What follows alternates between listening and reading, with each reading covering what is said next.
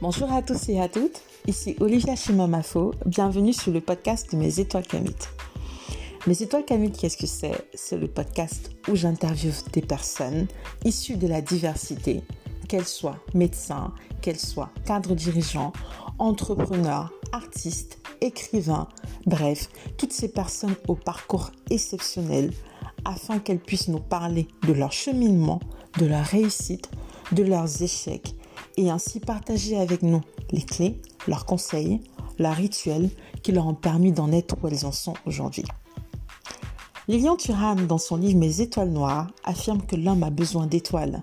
Il a besoin de modèles pour pouvoir se repérer, se construire, bâtir son estime de soi, alimenter son imaginaire et son champ des possibles.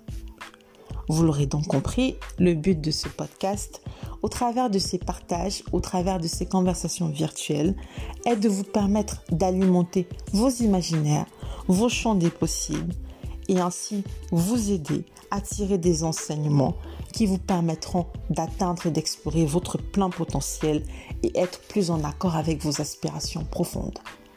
Sur ce podcast, nous parlerons mindset, nous parlerons développement personnel, carrière, business, formation, bref, tous ces sujets de la vie quotidienne qui vous intriguent, qui vous taraudent et qui vous permettront justement au travers de ces conseils d'être la meilleure version de vous-même. Bonne écoute.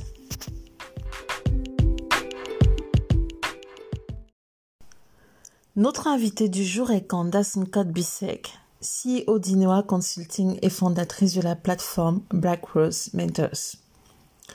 Candace a tout de suite accroché avec l'idée du projet de Mes Étoiles Camit et je dois vous avouer que j'apprécie beaucoup son cœur, les causes qu'elle soutient et défend. Je la suis depuis très longtemps sur les réseaux sociaux et je suis hyper admirative de son parcours, de son humilité, son authenticité et sa sincérité. Dans cette première partie d'entretien, nous avons parlé de son enfance, de son background, qui n'a pas forcément été rose, mais qui a contribué à faire d'elle la personne riche et complète qu'elle est aujourd'hui, comme elle le dit elle-même.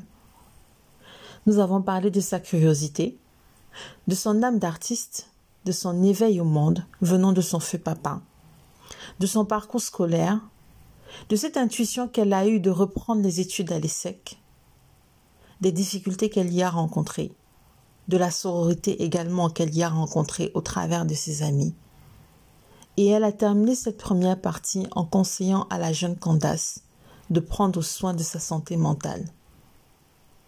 Elle lui a conseillé de ne pas hésiter à demander de l'aide, même à un si besoin, afin de pouvoir prendre du recul face à certaines situations qui pourraient la miner. Oui, l'importance de prendre soin de sa santé mentale et de sa paix intérieure, comme elle le dit elle-même. Bref, je ne veux pas vous spoiler. Je vous laisse écouter ce partage à cœur ouvert que nous avons eu toutes les deux. Et j'espère que, comme moi, vous en tirerez quelques clés. Quelques clés? Non, plusieurs clés qui vous édifieront. Très bonne écoute. Bonjour Candace. Bonjour Olivia. Tu vas bien? Oui, ça va, Je vais commencer cet entretien déjà en te remerciant. Euh, comme j'ai eu coutume de dire, c'est pas un acquis d'avoir euh, d'avoir le temps des speakers. C'est pas un acquis de bénéficier de leur expérience. Euh, donc je voulais commencer déjà cet entretien en te disant merci. vraiment merci pour le temps, la prochaine heure, heure et demie, deux heures que l'on va passer ensemble.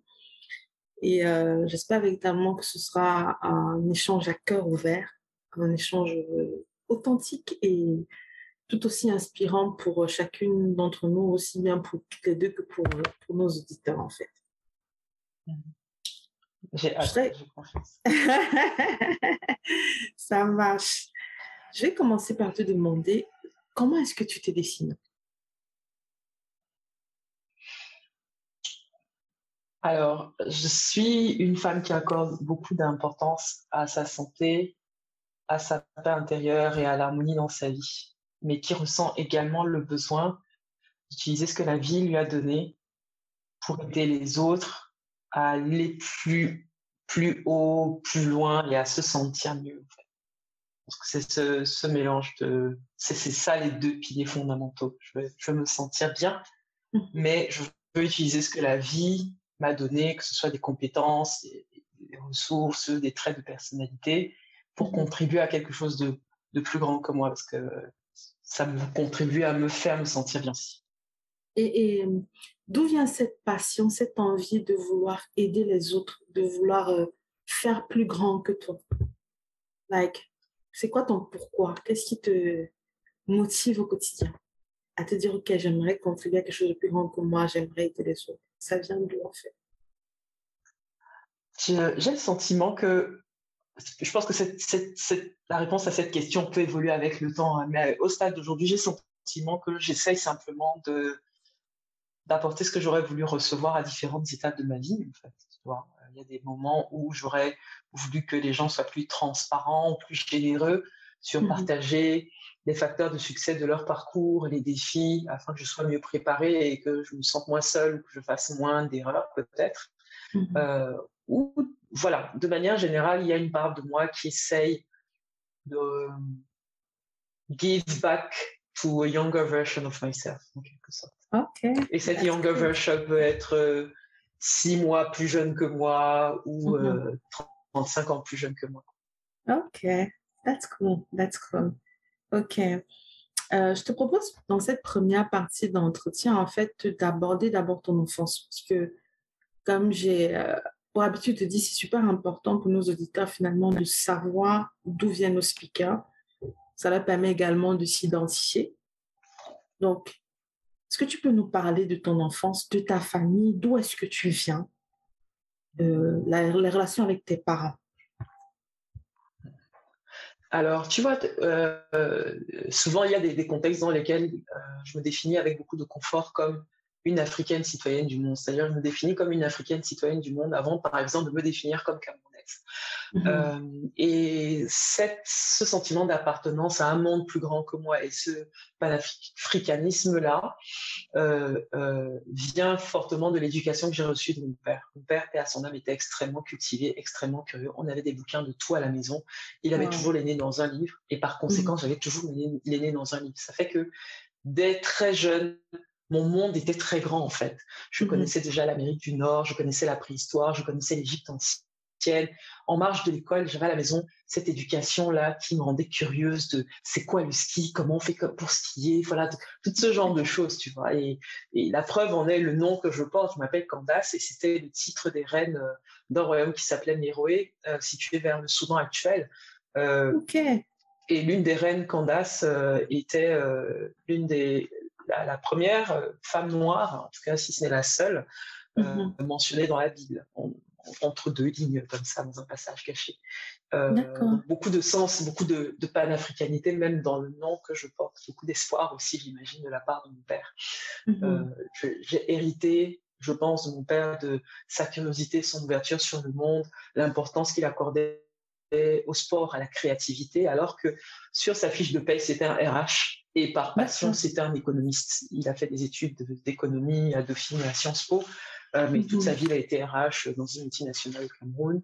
Euh, mais il a continué à animer des conférences, à créer des clubs chez Kanta Diop, etc. Il était euh, woke ou hotep avant que ce soit à la mode, en fait. Tu vois, ces, ces questions de renaissance africaine, les racines. Tous mes frères ont des prénoms soit purement africains, soit égyptiens, en fait. Tu vois. Wow le contexte dans lequel j'ai grandi. Donc ça m'amuse toujours, tu vois, des gens qui se font leur renaissance africaine et qui euh, sont dans le Black First, etc. Moi, j'ai grandi dedans. Dans ça, ok. 80, tu vois, donc c'est assez drôle à observer a posteriori.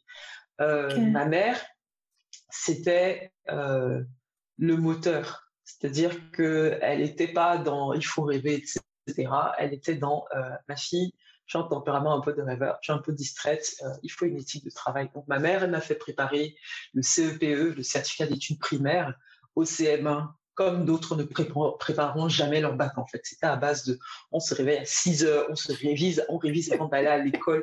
Quand on revient de l'école entre midi et deux, on révise encore. Le soir à 17 h quand tu sors de l'école, tu vas faire des cours de répétition collectif avant de rentrer à la maison à 19 h pour réviser encore jusqu'à 22 h Waouh Donc, tu as grandi finalement dans cette culture de l'excellence, là, avec tes deux parents. Quoi. La plus l'excellence, c'est le sentiment fort d'appartenance à un continent, quoi, finalement, continent africain, si je comprends bien. Je ne sais pas si j'appellerais ça culture de, de l'excellence, peut-être que c'est ça, mais en tout cas, moi, tel que je le vivais, c'était du côté de ma mère, c'est euh, ma fille, il faut travailler, hein, sinon ta vie ne va pas donner. Et du côté de mon père, c'est il faut chercher plus, il faut voir plus loin, il faut, il faut se dépasser, il faut sortir un peu du cadre en fait. Et ça, mm-hmm. c'était une très grande, c'était une très grande richesse. Euh, je suis l'aînée de ma famille, fille aînée dans une famille africaine avec ce que ça impose de, mm. comme disent les psy, parentification, excès de responsabilité, euh, mm-hmm. carence affective, surexposition euh, aux traumas familiaux, je dirais. Euh, mmh et, né d'une famille de garçons qui plus est. C'est-à-dire que euh, voilà, enfin, c'est un rôle un peu qui s'isole dans une certaine mesure parce que c'est tes frères, mais vous êtes éduqués différemment. C'est un peu moins mmh sévère pour eux, mais un peu plus mmh laxiste avec eux. Tu comprends pas pourquoi, tu vois, enfin, ce genre de choses. Euh, ce qui j'étais dans mon monde quand j'étais petite. J'étais dans l'imagination, je rêvais beaucoup, j'avais besoin de rêver beaucoup parce que la vie à la maison n'était pas facile. Et euh, contrairement à ce qu'on peut penser, on peut grandir dans un foyer où on a un toit sur la tête, on a l'eau qui sort du robinet et, euh, et on peut aller à l'école, mais il y a des choses très difficiles qui se passent et ça a forgé une grosse part d'introversion en moi. Mmh et euh, jusqu'à une certaine époque de ma vie, a quand même marqué beaucoup de, créer beaucoup d'insécurité, d'anxiété naturelle, ce genre de choses. Mais ça aussi forgé la racine de, comme je disais un peu plus tôt, mon envie de contribuer à quelque chose de plus grand que moi. Dire, de me dire que ben, euh, c'est thérapeutique de se dire qu'on peut résoudre les problèmes qu'on n'a pas pu résoudre pour soi-même par, par le passé. Donc mmh voilà, en synthèse, c'est ça, j'ai grandi à Edea, au Cameroun, entre une petite ville industriel entre Douala et Yaoundé. Mhm. Euh, j'ai fait mon cursus primaire et le début du secondaire dans un établissement français. Et mhm. euh, après, je suis passée dans le système camerounais au collège Saint-Pédis, collège catholique. Euh, et c'était en soi, c'était drôle parce que je vivais dans une bulle où, grâce à mon père, j'étais connectée au monde. Je vivais dans cette école française là qui était rattachée à l'entreprise de mon père où c'était très multiculturel déjà. Donc finalement, je découvre le Cameroun en cinquième, le, le vrai Cameroun, on fouette à l'école, parfois il y a pas dans les toilettes et tout ça. et, et c'est génial parce que ça, ça, va toujours donner cette espèce d'ambivalence là, tu vois, de savoir voilà, il y a la vie dans la bulle et puis la vraie vie dans le Cameroun on te fouette à l'écran, on ne veut pas savoir si tu aimes ça ou si tu aimes pas. Euh, il y a aussi le fait que par exemple, mes parents ont grosse importance à l'éducation, mais parfois mhm. tu te retrouves avec des membres de votre famille pas si éloignés où l'éducation est moins prépondérante et où tu as des tontons et des tatas qui font des erreurs de français et ça va donner une très forte capacité d'adaptation, c'est-à-dire de comprendre très tôt que bon, c'est vrai que tata un tel ou tonton un tel, son français il est un peu bizarre, mais quand il parle comme ça, il faut parler comme lui, tu vois. Il faut parler comme lui, sinon pas. Euh, et puis quand on est à la maison, on parle comme papa et maman. c'est un peu ça en synthèse mon, enfance en fait. Beaucoup de beaucoup de contrastes qui font un peu la personne riche et complète, complexe que je suis aujourd'hui. Mais je note deux choses dans ce que tu dis. Euh, d'une part, la capacité à, observer et à t'adapter dans ton, dans ton environnement finalement, et également la capacité à pouvoir adopter le langage de l'autre pour te faire entendre. Et ça, je, pense que, enfin, tu nous le diras, hein, je pense que ça t'a aussi énormément aidé derrière dans les différentes, ces différentes expériences que tu as eu à vivre euh, plus tard, quoi. Et je suis juste like, waouh, ok. Et du coup, comment ça s'est passé tes relations avec tes frères? Parce que j'ai bien compris que tu étais la seule, euh, la seule, enfin, la seule fille de la fratrie, l'aînée. Oui. C'était quand de vos relations? Alors, je pense mes plus vieux, si je remonte vers mes plus vieux souvenirs, euh, initialement, j'ai vécu assez mal l'arrivée de mes frères parce que je ne me sentais pas nécessairement saturée d'amour et d'attention. Euh, je te parle de mon ressenti, hein, je ne saurais pas. C'est, entre le ressenti et la réalité, il peut y avoir un décalage, à savoir. Mmh euh, ne me sentais pas saturé d'amour et d'attention. Donc, tu vois, ces gens qui arrivent, déjà, j'avais pas le sentiment d'exister beaucoup. Voilà, du coup, j'existe quasiment plus. Il y a des choses difficiles qui se passent à la maison. Et je suis pourquoi on n'arrête pas d'avoir des frères alors que il y a des choses difficiles qui se passent à la maison? Je comprends pas. Euh, et ensuite, un rôle de rôle d'aîné, c'est-à-dire que j'ai pas nécessairement eu le droit de mon point de vue d'avoir la légèreté enfantine que d'autres enfants avaient à mon âge. En, cela que mes frères et moi, on n'a pas beaucoup d'écart d'âge entre moi et le tout dernier. Il y a sept ans et on est cinq. Tu vois ce que je veux dire? D'accord, ok. Donc, euh, euh, à six ans, euh, à six ans déjà, j'étais la, la personne. On me laissait à la maison avec mes, à l'époque quatre petits frères, tu vois. D'accord, ok. Donc trois petits frères, tu vois, dont, mhm. dont un nouveau-né. Et ensuite, mhm. quand j'avais sept ans, pareil, tu vois. Donc, mhm un peu de ressentiment comme une mère qui a eu un enfant trop jeune et qui a l'impression de s'être fait voler sa jeunesse. Pourtant, je n'étais pas une mère, j'étais une petite fille, tu vois. Euh, et, et, je devais être sage, je devais, je devais, je devais être un aîné, en fait, à 6 mhm. ans, 7 ans déjà. À 2-3 mhm. ans, quand mes autres frères sont nés, j'en ai pas le souvenir, honnêtement, je pense que je devais être une grande sœur exécrable à 2-3 ans, tu vois. Mais à 6-7 ans déjà, j'avais déjà le poids des, responsabilités, et le sentiment d'injustice de pourquoi je ne veux pas juste vivre ma meilleure vie d'enfant de 6-7 ans, quoi?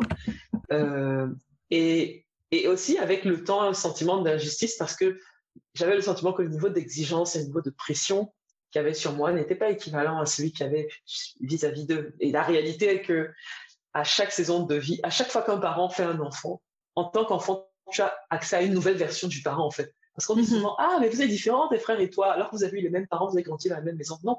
À chaque naissance, l'enfant a accès à une nouvelle version du parent. Le, ma mère m'a eu à 20 ans. Elle n'était pas la même personne à 27 ans quand elle a eu son, dernier enfant. Et pareil pour euh, mes petits frères. Mais je dirais que vers euh, l'adolescence, on s'entendait mieux parce que du coup, il y avait moins ce rapport de je dois m'occuper de, ou même pas seulement m'occuper de je dois répondre des bêtises qu'ils ont fait, pourquoi je les ai pas. Il y avait plus ce rapport-là.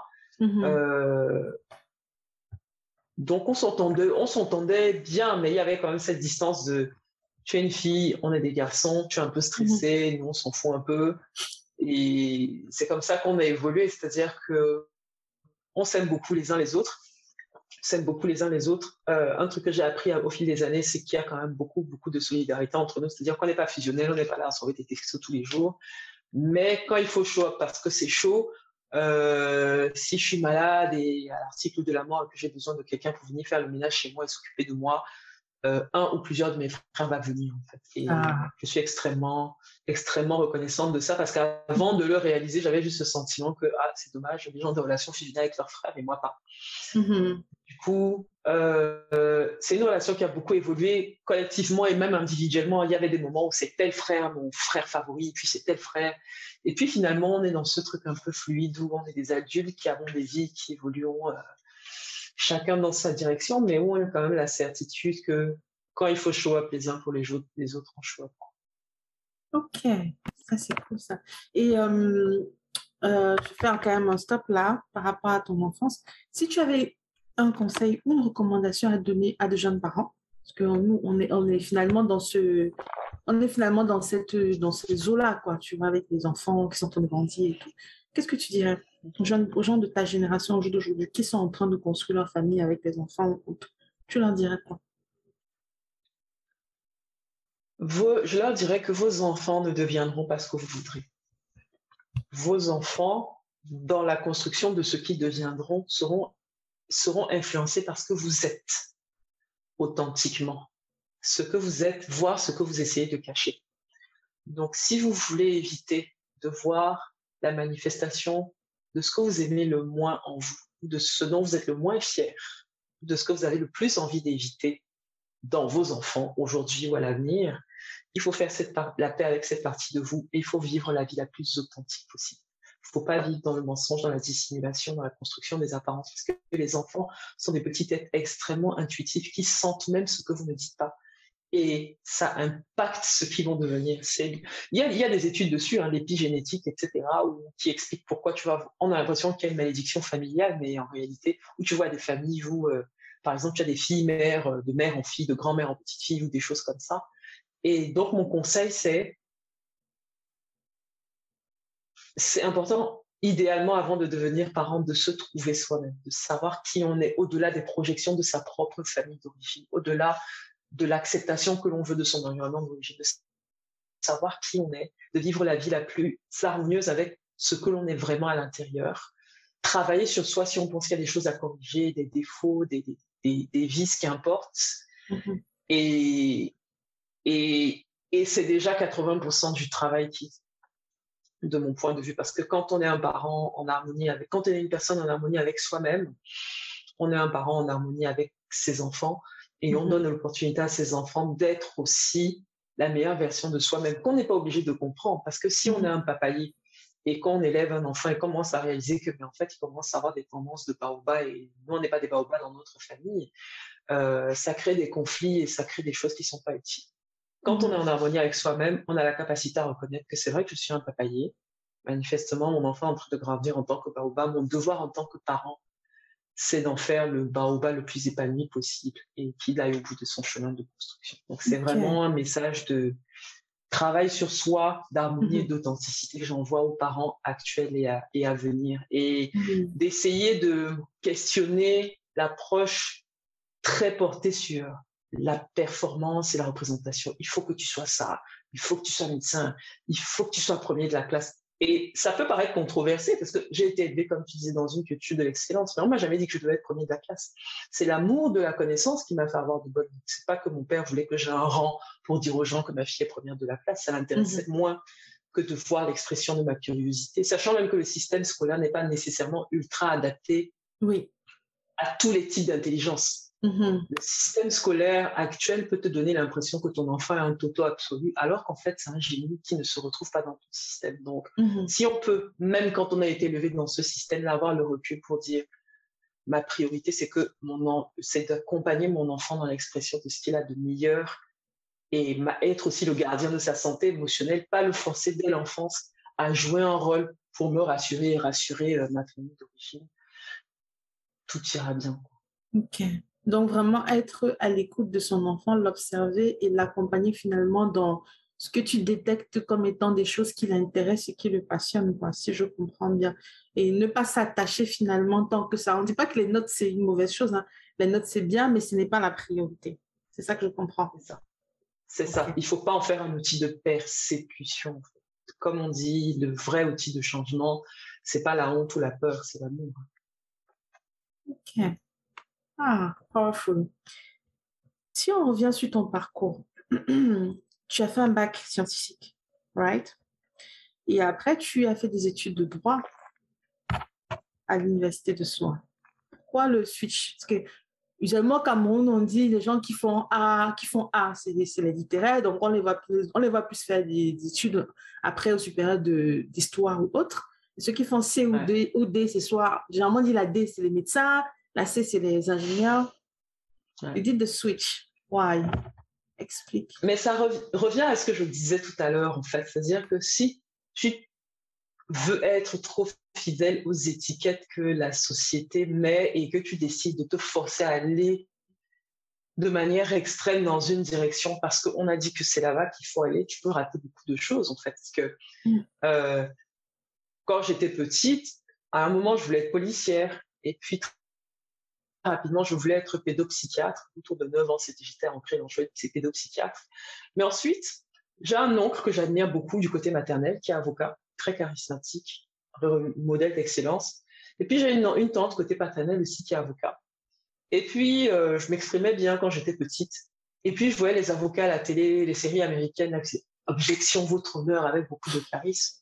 Et puis, l'ego aussi de mon grand-père, hein, patriarche africain, qui a besoin de, sa descendance rayonne avec puissance, qui m'a glissé très subtilement que ah, tu pourrais devenir avocate euh, comme ta tante et puis à la dynastie familiale. Donc tout ça mélangé, je me suis dit finalement ce que je veux à travers pédopsychiatre, policier, tout ça, c'est défendre les autres. Avocat, là même, c'est ça que c'est. Tu n'es pas, pas, obligé de te faire tirer dessus comme policier. Et puis de toute façon, pédopsychiatre, les psy, il n'y en a pas tant que ça au Cameroun, ça marcherait pas. Avocat, ça va bien. Puis objection, honneur, c'est la classe, quoi, tu vois.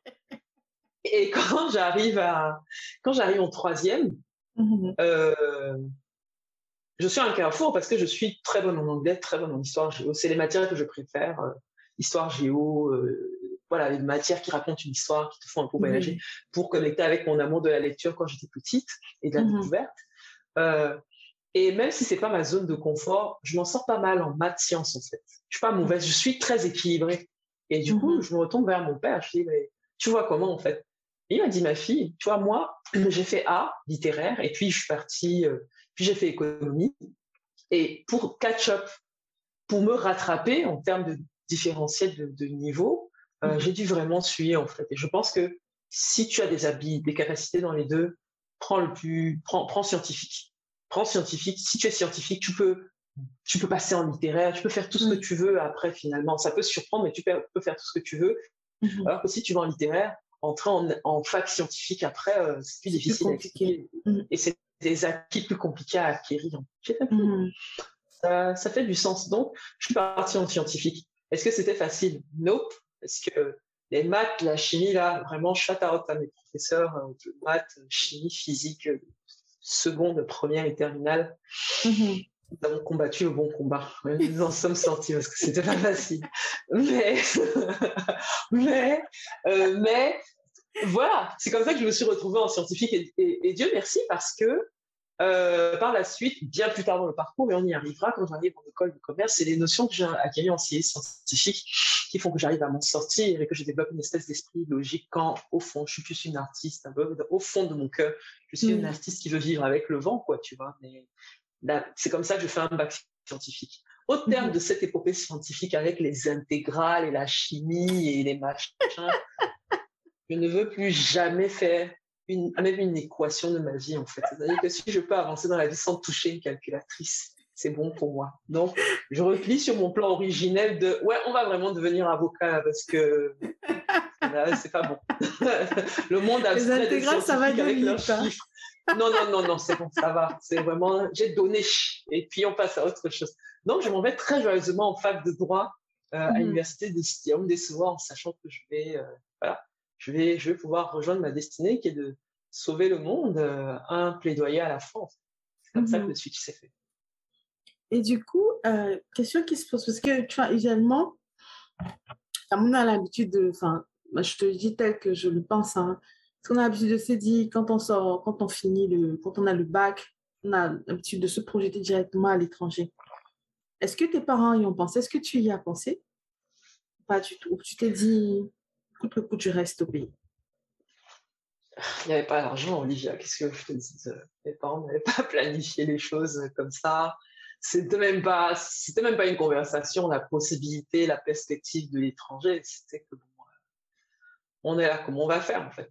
Mmh C'était pas, c'était pas un sujet. Moi, pour moi, c'était un sujet de frustration parce qu'il y a toujours une partie des personnes avec lesquelles tu étudies pour qui c'est une possibilité. Et quand tu regardes à gauche, à droite et tu regardes que c'est pas une possibilité pour toi, tu es en mode, euh, mais c'est comment en fait?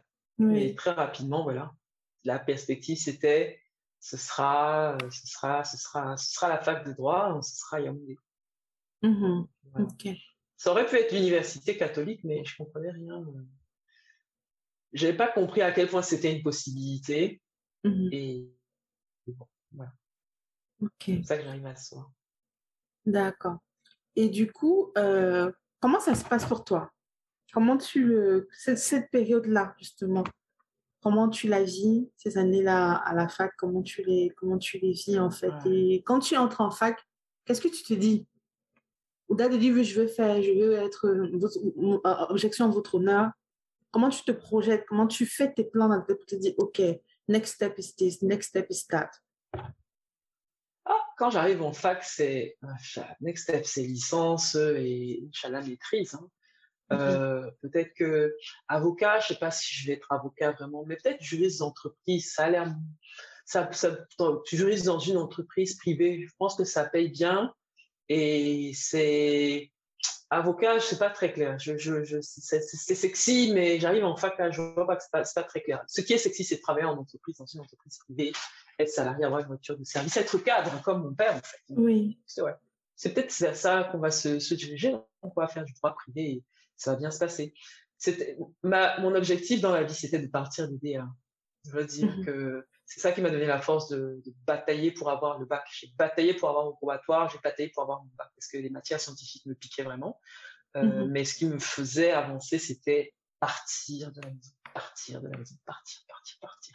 Parce qu'une fois de plus, c'était pas facile la vie à la maison. Et mmh Arrivé à Yaoundé, c'était extraordinaire. Je pense que c'est là que c'est a commencé ma capacité à me réinventer, à déménager, à changer de ville, à changer de pays, à changer de boulot. Parce qu'en fait, en partant de DA, j'ai découvert ma nouvelle identité. Parce que quand tu grandis dans une petite ville, où finalement les parents des gens se connaissent, où on a une perception de qui tu es depuis que tu es petite. Et si on a décidé que tu es vilain petit canard, mais ça te colle à la peau. Si on décide que tu es la star, ça te colle à la peau.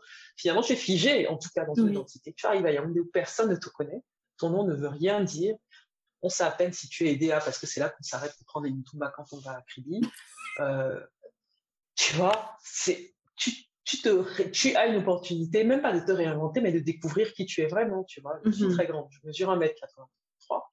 Euh, mhm. ça me coûtait un certain nombre de remarques aussi. Toute ma vie, j'ai grandi avec des remarques sur ma taille. Oui, tu es trop grande. À une époque, même, on me disait que tu es trop noire, tu es ceci, etc. J'ai accepté ça. Je me suis dit, c'est pas grave. Pour moi, je suis intelligente. Tu vas arriver quelque part dans la vie. Et à Yaoundé, j'arrive. Les gens me draguent. On me drague dans la rue. Les inconnus. On me drague à l'université. On me drague.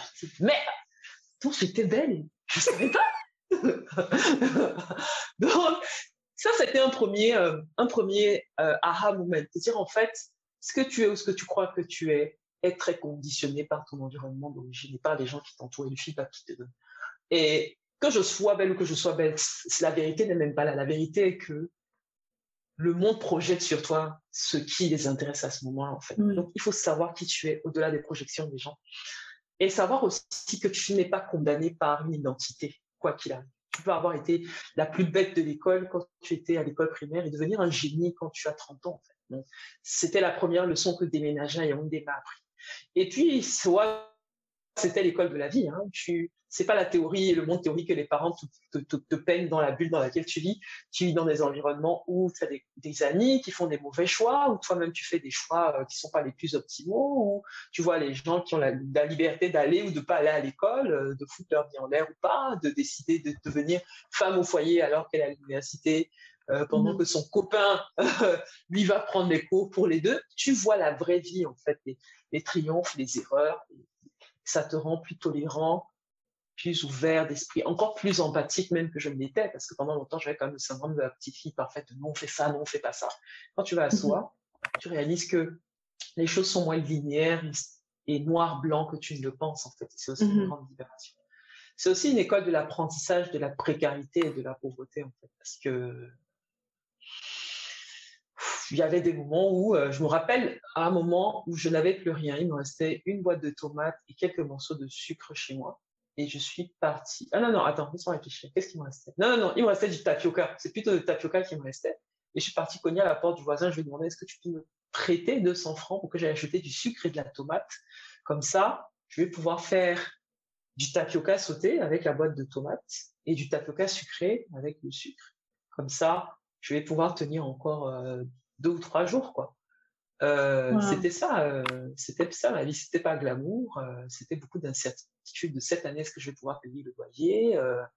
c'était beaucoup beaucoup de précarité, beaucoup d'angoisse qui n'était pas nécessairement nécessaire de mon point de vue, mais voilà, c'était aussi l'école de la précarité qui te rend encore plus humble en fait. Mais c'était une époque de, de beaucoup de découvertes. J'étais, j'ai fait partie de l'équipe de basket de l'université. C'est là-bas j'ai commencé le mannequinat parce qu'un type m'a approché dans la rue, m'a dit Est-ce que tu veux être mannequin? Je fais ah, Ok, pourquoi pas? Ça m'a fait découvrir d'autres réseaux, des gens qui ont d'autres perspectives, d'autres ambitieux, d'autres ambitions, d'autres valeurs, bonnes ou moins bonnes. Mm-hmm. C'était l'école de la vie, euh, la période soi, beaucoup de reconnaissance. Je ne sais pas si j'aurais envie de le refaire, mais ça fait partie de la richesse, la richesse de mon parcours. De ton parcours. très précieux. Mm-hmm. Et du coup, euh, à un moment donné, tu, tu, as une opportunité en Côte d'Ivoire. Euh, donc, ça te permet de sortir du Cameroun. Parce que si je comprends bien, tu étais toujours à à puis tu as été à Yaoundé avant de partir à Abidjan. C'était à Abidjan, n'est-ce pas? Ouais. Comment, comment, comment est-ce que tu l'as eu, cette opportunité-là? Et quand tu y vas, en fait, euh, qu'est-ce que tu te dis? Quand tu vas faire ce stage-là, qu'est-ce que tu te dis? Et comment tu l'as eu, ce stage? Bah, Déjà, j'ai fait beaucoup de missions. À, travers le mannequinat, j'ai commencé à faire beaucoup de missions d'hôtesse. Beaucoup de missions d'hôtesse, euh, beaucoup d'opérateurs, euh, MTN Orange et d'autres opérateurs privés. Donc, ça m'ancre dans le fait que ah, c'est sympa les métiers de commerciaux. Parce que c'était pas juste hôtesse. Au début, c'était hôtesse, juste être mignonne, mais à un moment, c'était même des mmh de promotion commerciale. De promotion commerciale. Euh, et du coup, ça me permet d'avoir un CV plutôt sympa. Donc, initialement, quand je vais à Abidjan, en réalité, c'est même d'abord pour des raisons personnelles, en fait. C'est-à-dire que j'ai rencontré quelqu'un avec qui euh, c'est devenu assez sérieux et on s'est dit, voilà, installons-nous et puis on voit où ça va nous mener. Mmh et euh, et justement, j'ai ma mon opportunité de stage parce que euh, j'avais déjà fait ces expériences antérieures avec Orange, euh, j'avais le parcours juridique, et j'avais aussi cette dimension un peu commerciale qui était importante dans mmh l'équipe, c'était recouvrement contentieux ou quoi. Et c'est mmh comme ça que j'ai eu ma première opportunité. J'étais quand même déjà euh, euh en Côte d'Ivoire. C'est, et, euh, et c'est là que j'ai eu la révélation que Ouais, non, je confirme, je suis pas une juriste, j'ai pas la patience en fait. Et j'avais eu l'injection de mes expériences de commercial euh, quand j'étais à l'université. J'ai fait beaucoup de petits boulots aussi hein, entre. Mm C'est-à-dire que j'ai pas fini soit je suis partie à Abidjan, à Soa, je faisais beaucoup de petits boulots, et puis j'ai déménagé à Douala pour démarrer un master, mais que j'ai pas fini parce que finalement j'étais trop occupée à faire des petits boulots et pas assez sur les bancs, et mon père est mort entre temps, donc euh, ça t'a aussi, ça recalibre tes priorités, on va dire. Et mmh aussi, je pense que le fait que bah, mon père et mon petit frère sont morts à moins de deux ans d'intervalle, tu vois, et ah. Psychologiquement, quand tu viens d'une famille nucléaire aussi dysfonctionnelle soit-elle, avoir deux personnes de votre famille nucléaire qui décèdent comme ça, presque coup sur coup, euh, ça ébranle tes fondations, en fait, tu vois. Et euh, c'est ce qui m'a d'ailleurs donné cette capacité. Il n'y a aucun moment de mon éducation où je suis éduqué à quitter, du pays, quitter mon pays euh, pour aller rejoindre quelqu'un d'autre à l'étranger alors qu'on n'est pas marié, par exemple. Tu vois ce que je veux dire? Mmh mmh. mais bon, mais bon, à ce stade-là, ma famille partait en morceaux et ma priorité, c'était de construire ma famille, euh, construire ma famille avec quelqu'un d'autre, une personne, euh, une personne avait cette intention-là, on avait ces, mêmes intentions qui étaient de bâtir une famille ensemble et le reste, euh, mm. voilà, j'avais, j'avais trouvé ma zone d'affection de remplacement, donc c'est facile de faire cette transition-là. Mais mm-hmm. pour revenir sur le stage Orange, c'est là que je réalise que je vais pas m'en sortir en fait. Je suis pas une juriste suis pas une juriste. Je sais pas pourquoi je voulais faire ce métier d'avocat. Maintenant, on sait que c'est parce que je voulais utiliser ma voix pour défendre les autres. C'était pas pour lire des articles, c'était pas pour rédiger des courriers contentieux. Euh, mm-hmm. En tout cas, c'était pas ça mon don et ma passion. Euh, mm-hmm. Et voilà. Donc, c'est comme ça que Orange arrive. Et par la suite, je me fais recruter donc par un distributeur d'Orange. Euh, D'accord. Donc, quelqu'un qui crée aussi dans une boîte qui fait aussi dans, dans les télécoms, une petite boîte. Mm-hmm. Et initialement, c'est par intérim pour remplacer euh, une manager qui était en congé maternité. Donc moi, j'arrive mhm. comme assistante commerciale dans cette boîte, assistante commerciale par intérim. Mhm. Et finalement, la dame décide de pas revenir, de se mettre à son propre compte. D'accord. Et, euh, et du coup, on me dit, bah, écoute, euh, là, là, c'est toi qui vas, tu vas devoir step up et prendre le rôle, quoi, tu vois. Mhm. Et ça tombait bien parce que je rayonnais vraiment à ce rôle, parce que je suis très pragmatique, je suis très logique, je suis très organisée je faisais bien mon travail en fait. C'est comme ça que je mm. passe d'assistant commercial à responsable commercial et marketing de cette PME qui faisait dans la distribution de produits télécoms. D'accord. Et une fois là-bas, Et une fois là-bas, j'arrive très rapidement à un plafond de verre. Je réalise qu'en fait, hmm, au-dessus de moi, c'est les big boss qui sont expats en fait. Et il n'y a pas de place pour moi au-dessus de là où je suis. Et je regarde mm-hmm. d'autres opportunités que je pourrais avoir ailleurs et on me dit, ouais, mais avec ton diplôme de droit là, euh, bon, diplôme de droit du Cameroun, et tu veux être cadre commercial en Côte d'Ivoire, ah, il y a un truc qui manque. Donc je me dis, peut-être que je veux repartir en école et faire un master en école de commerce en Côte d'Ivoire. Et c'est là mhm. que mon identité de citoyen du, citoyenne du monde me rattrape. Je dis, mais je ne fais que repousser la barrière un peu plus loin, c'est-à-dire que, ok, j'avais un diplôme camerounais qui me limitait un peu, Maintenant, je vais mmh avoir un diplôme ivoirien qui va me limiter à la Côte d'Ivoire. Le jour où je voudrais aller au Burkina Faso, qu'est-ce que ça va donner quoi? Le jour où je veux aller en France, ça va donner quoi? Mmh Je risque, ouais, peut-être qu'en fait, il faut que je fasse ce grand saut et que je passe plutôt à une éducation occidentale, comme ces messieurs expatriés là, pour ouvrir mmh les portes du monde et être en mesure de rebondir là où je voudrais. Au-delà de ce constat, de cet état de fait, le plafond de verre, il y a aussi le fait que euh, mon sauveur, hein, mon prince charmant, s'avérait être une personne assez violente. Et, et, et c'était pas. Pour, dire les choses très poliment, ça rendait pas la relation viable en fait. C'est-à-dire que euh, beaucoup de stress, beaucoup de, enfin, tu, peux tu peux te projeter ce que ça peut être d'être avec quelqu'un qui a suffisamment peu de maîtrise sur ses émotions pour euh, avoir comme mode de gestion par défaut de ses propres démons intérieurs la violence physique, verbale, ah, oui. tu vois. D'accord. Donc, euh, au-delà de ça, qu'il y a de grosses insécurités parce que, euh, voilà, je tolère déjà que tu travailles, pourquoi tu veux reprendre des études? Parce qu'à un moment, j'ai envisagé de reprendre des études en Côte d'Ivoire et ça, mmh ça, a créé des conflits incroyables, ce que je mmh trouvais très étrange. Je disais que, mais si tu, mes études menacent, tu es plus avancé dans la vie que moi. Dire. Oui. C'est pas, pas, un problème. Ce que je gagne euh, n'a aucun. C'est pas ce que je gagne qui paye le loyer dans cette maison. Donc, bien d'accord. Mmh L'argent, c'est des clopinettes. Mais, euh, voilà. Donc, je réalise aussi que, ben, Dieu merci, mes parents m'ont donné cette identité d'enfant de l'école.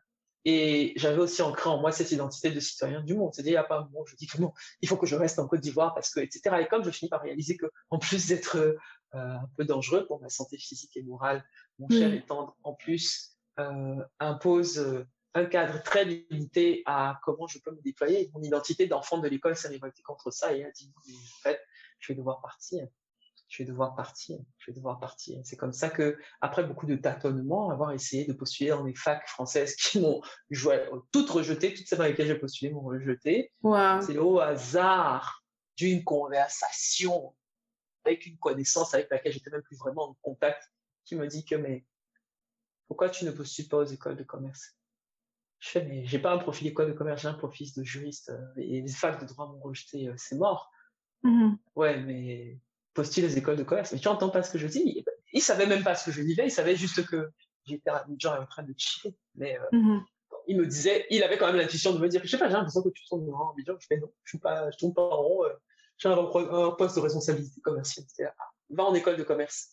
Euh, et je dis, mais c'est impossible, mais c'est impossible, mais c'est impossible. Il dit, mais c'est pas impossible. En fait, il m'a dit, c'est pas impossible. Je connais plein de gens qui l'ont fait, qui sont restés au quartier six ans à ne rien faire. Toi, tu as même une expérience commerciale c'est possible. Et en réalité, il ne m'a rien dit de spécial ce jour-là.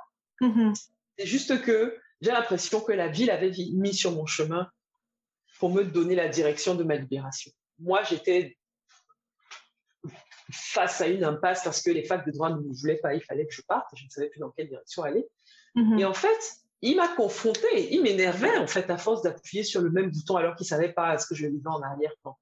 Mm-hmm. Mais à un moment, il, a dit, et je sais pas, je te dis ce qui s'est passé dans ma tête. Hein. J'ai eu la chair de poule pendant qu'il me parlait. J'ai eu l'impression d'enfin entendre ce qu'il me disait depuis dix minutes. Et je ne voyais plus le monde, je le voyais. En fait, c'est comme si une caméra avait zoomé sur lui et j'avais la chair de poule, en fait. Waouh.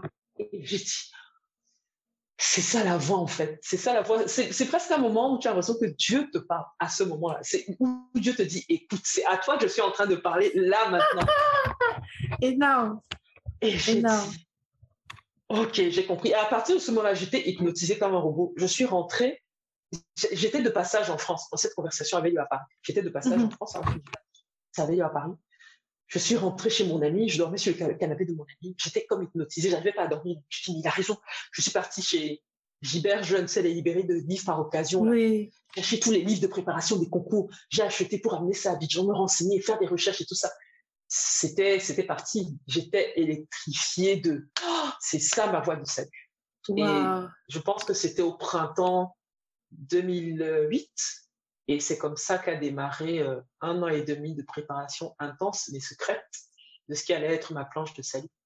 C'est ce que j'allais te demander. C'est comme si tu m'as dit à un moment donné que ton compagnon n'était pas pour. Donc, du coup, comment tu faisais pour te préparer? Mais j'ai la réponse. Effectivement, c'était dans le secret. Mais comment, comment dire euh, je me mets à la place d'une jeune fille de ton âge à ce moment-là. Et surtout que dans notre éducation africaine, Dieu merci, ça change avec le temps. On nous a beaucoup inculqué que oui, une femme, après un certain nombre d'années, il faut se marier, etc. Donc, se libérer de ce carcan-là, se dire, euh, c'est pas pour moi. Ce que je vis aujourd'hui, c'est pas moi. Comment tu as fait pour t'en libérer, en fait? Alors, tu sais, ce besoin criard de... Parce qu'on m'attribue une identité de working woman qui parfois un peu exagéré. Parfois, pas toujours. C'est-à-dire que mon objectif depuis que j'ai, allez, 21 ans, c'est trouver mon mari et fonder ma famille. Depuis que j'ai 21 ans, c'est c'est le truc qui me drive avant tout. Ce qui me motivait à l'école, à part l'amour de la connaissance, c'est me dire non. En, en faisant des études, je suis une épouse plutôt sympa en fait. Je suis pas juste une épouse, je suis une épouse plutôt sympa euh, qui peut faire mhm. des choses sympas aussi, tu vois. Mais c'était ça le drive. Et quand mon père et mon petit frère sont morts là, c'était genre, ok, là, ce n'est plus une préférence, c'est une priorité. Il me faut ma famille parce que ma famille est en train de partir en morceaux. Donc c'était la priorité de la famille et de ce, ce type de relation, les fiançailles et tout, c'était euh, aussi un besoin de survie. C'était un coping mécanisme pour mes traumatismes un peu, tu vois. Mm-hmm. Euh, ce qui a créé, et c'est horrible parce que tu arrives dans une situation où il y a l'abondance financière. La personne avec laquelle j'étais n'avait pas de problème d'argent. Euh, et je viens, souviens-toi d'un soir où j'étais dans une précarité extrême. Donc, c'est quand mm. même une sacrée transition de pouvoir aller au supermarché et acheter la marque de yaourt que tu veux sans te poser de questions. Quand avant, il fallait trouver la boîte de tomates la moins chère chez Niki à Yaoundé mm, mm. parce que faut t'en sortir, tu vois. Euh, et tu vois, avec quelqu'un qui, en plus de tous ces, ces, démons, veut quand même que tu sois permanemment dans sa vie et envisage d'avoir des enfants avec toi, tu vois relations dysfonctionnelles, mais relations quand même, tu vois, avec euh, demande en mariage et tout ça. Euh, ah, il t'avait demandé en mariage. Euh, et, j'avais dit oui. j'avais dit oui en sachant que j'allais partir. Parce que comment tu, tu commences à voir les démons du gars, en fait, et mm-hmm. tu sais que ça va pas le faire, mais demande en mariage. C'est ça que tu voulais initialement. Mais comment tu vas lui dire, ouais, je veux pas t'épouser, mais non, enfin, ça, ça ça n'aurait pas fait de sens en termes de survie physique, mm-hmm. Mais euh, pour revenir sur la tradition restée, etc., il y a eu des feedbacks autour de moi de mais tu sais, avec le temps, avec la patience, euh, marie-toi, fais tes enfants, parfois ça s'arrange, parfois, parfois, parfois. Euh, et moi qui étais témoin de violences domestiques pendant longtemps dans mon enfance, le fait même d'être on the receiving end de la violence domestique, d'abord, mm-hmm. c'était déjà pour moi d'une part. Ensuite, j'étais avec une personne que je ne respectais plus, de moins en moins. Et ça, c'est déjà un aller sans retour. Si je ne te respecte plus, pour tout un tas de raisons, euh, c'est déjà problématique. Et aussi, comme quoi, avec notre, notre, notre enfance peut nous donner des traumatismes, mais, mais, il y a aussi dans notre enfance des armes qui vont nous affranchir. Ce qui me fait avancer, c'est mon identité d'enfant de l'école. C'est ce truc de l'excellence, comme tu as dit. C'est-à-dire qu'il n'y a aucun mm. moment de ma vie où je me dis, j'ai trouvé mon gars, mon gars à l'argent, je vais m'asseoir. Tu vois. J'aimerais bien, mais à côté de ça, je veux continuer d'être la personne qui aime la connaissance, qui aime l'éducation, que mon père m'a conditionné à être, mon père et ma mère. Et à partir du moment où tu me dis que cette personne ne peut plus exister, et qu'elle doit être sujette à ta personnalité fluctuante, à ta violence et à ton, ton intégrité fluctuante aussi, pour moi, c'est plus un sujet. Et l'avantage de grandir dans une famille où il y a des formes ou d'autres de dysfonctionnalité, c'est que tu as beaucoup de recul sur les feedbacks qu'on te fait. Tu apprends à décider ce qui est la vérité pour toi-même. Tu vois ce que je veux dire? Mm-hmm. C'est-à-dire que quand tu as vu des gens se tromper, faire des erreurs, faire des choix que tu ne valides pas, quand ces personnes-là te disent des choses qui ne correspondent pas à la vérité qu'il y a dans ton cœur, tu choisis la vérité de ton père avec beaucoup de sérénité, en fait. Mm-hmm. Alors que si tu as grandi dans un schéma familial où tu as l'illusion que tes parents sont parfaits et sont des demi-dieux, et qu'en plus, tu n'as manqué de rien, donc tes parents deviennent vraiment, même pas des demi-dieux, mais des dieux à temps plein, c'est plus, et quand je dis tes parents, c'est parents au sens large, c'est la famille étendue, c'est les tontons qui sont importants et tout ça. Mm-hmm c'est plus facile d'avoir ton indépendance et de dire, OK, guys, je sais que vous avez fait le mieux que vous voulez, mais moi, voilà le chemin que je vais prendre. Et au final, c'est là qu'a commencé pour moi. Tu vois, partir à Soa, quitter Edea pour Yaoundé, ça a été le mm-hmm. début de, de ma capacité à me dire, tu peux toujours repartir, tu peux toujours te réinventer, tu peux toujours aller ailleurs. Euh, le moment de quitter Abidjan et aller reprendre des études à l'ESSEC, quand, surtout quand j'ai eu l'ESSEC, j'ai candidaté à 12 écoles. 12 écoles au total. Je me dis, j'étais pas, je ne tâtonnais pas, j'étais en mode, je vais partir et je vais donner tout. Je me dis, à 12 écoles, j'en ai, j'ai pas eu HEC et j'ai pas eu l'EDEC. Donc, j'en ai eu une dizaine. Parce que euh, quand j'ai eu les écoles là, là, les gens commençaient à écouter. J'ai acheté le respect de ma famille. Il y a des gens qui achètent le respect de leur famille par l'argent, par euh, je sais pas quoi. Moi, c'est là qu'on a réalisé qu'on ne comprend pas toujours les choix qu'on a fait, mais c'est une personne réfléchie, c'est une personne responsable et elle finit toujours par arriver là où elle a besoin. C'est là qu'on a dit, OK, maintenant là, quels que soient les choix que tu fais, ça peut nous faire peur, on peut donner des conseils, mais au final, on te fait confiance. Wow. Et voilà. Ok. Wow. Inspiring. Et du coup, tu arrives en France en 2009. Ok. Ouais. Dans un environnement que tu ne connais pas, euh, qui nécessite forcément une, cap- une certaine capacité d'adaptation. Comment tu fais? Et surtout, enfin, comme on, on sait, on sait où est le sec, le sec à Sergi. Like, quand tu arrives le premier jour sur le campus de Sergi, ton logement, comment tu fais? Ton accommodation Comment tu fais en fait? Comment tu l'as Euh, vécu? le- Ok. Donc, l'accommodation, j'avais géré à l'avance. J'avais euh, pris le logement à Sergilo, une résidence étudiante de l'ESSEC à Sergilo. Mhm. J'avais géré ça à l'avance. Je n'avais pas la force. Je ne savais pas comment on fait en France. Donc, je me suis dit, je vais suivre le chemin de l'ESSEC, de l'école, quoi. Tu vois. Et pour Mhm. rester dans l'écosystème de l'école, je ne veux pas être dispersée. Mais, bon, quand j'arrive en France, il y a quand même un sentiment de libération parce que c'est l'aboutissement d'une opération commando euh, pour m'échapper sans me faire massacrer, on va dire. Mhm. Mais euh, très rapidement, quand les cours commencent, c'était très difficile. Parce que ça commence à l'automne, le soleil commence à diminuer, les journées diminuent, le froid augmente, et tu découvres une un, un certain aspect des grandes écoles où les gens viennent te parler par curiosité, le lendemain, ils t'ignorent. Et moi, je fais 1m83, il n'y avait pas 3 milliards de noirs dans ma promo. Si tu me croises dans le couloir, tu me reconnais, on a parlé hier. Mais les gens avaient le réflexe de regarder ailleurs. Et tu sais que de là où on vient, si tu as interagi avec quelqu'un et tu fais semblant de ne pas nous reconnaître, c'est que vous avez des problèmes graves. Tu vois ce que je veux dire? Donc, premier choc pour moi de mais je comprends pas ce qui se passe. Ensuite, le rythme, tout simplement, j'étais épuisée. Je venais d'un- d'une Côte d'Ivoire où, à l'époque, on rentrait encore à midi, manger à la maison et faire la sieste. Tu vois, là, euh, faire des longues journées euh, avec des micro-pauses déjeuner euh, et tout, c'était difficile. Euh, je suis aussi arrivée à l'ère Sarkozy, où il y avait une espèce de pression de l'excellence, pas de l'excellence, mais il fallait être un bon noir, en fait. Il fallait être intégré.